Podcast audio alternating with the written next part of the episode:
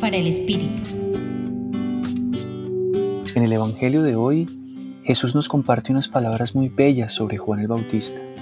Dice, Os aseguro que no ha nacido de mujer uno más grande que Juan, aunque el más pequeño en el reino de los cielos es más grande que él. En nuestro contexto, en muchas ocasiones valoramos la grandeza individual, admiramos las estrellas en todos los campos, los que llegan supuestamente más alto. Debes ser alguien en la vida, nos repiten. Y con esos anhelos caemos en la trampa del poder, el prestigio. Nos comparamos los unos a los otros. Buscamos escalar a una cima falsa, pasando por encima de los demás, calculando y mintiendo.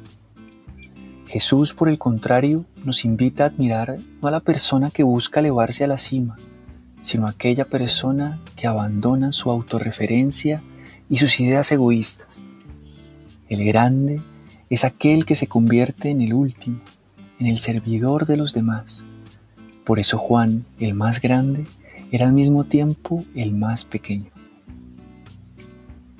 Señor Jesús, Regálanos la claridad para no caer en las trampas de pensamientos egoístas que nos alejan del amor incondicional.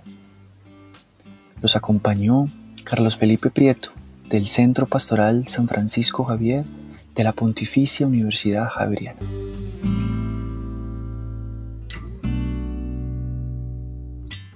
Escucha los bálsamos cada día entrando a la página web del Centro Pastoral y a javerianestereo.com.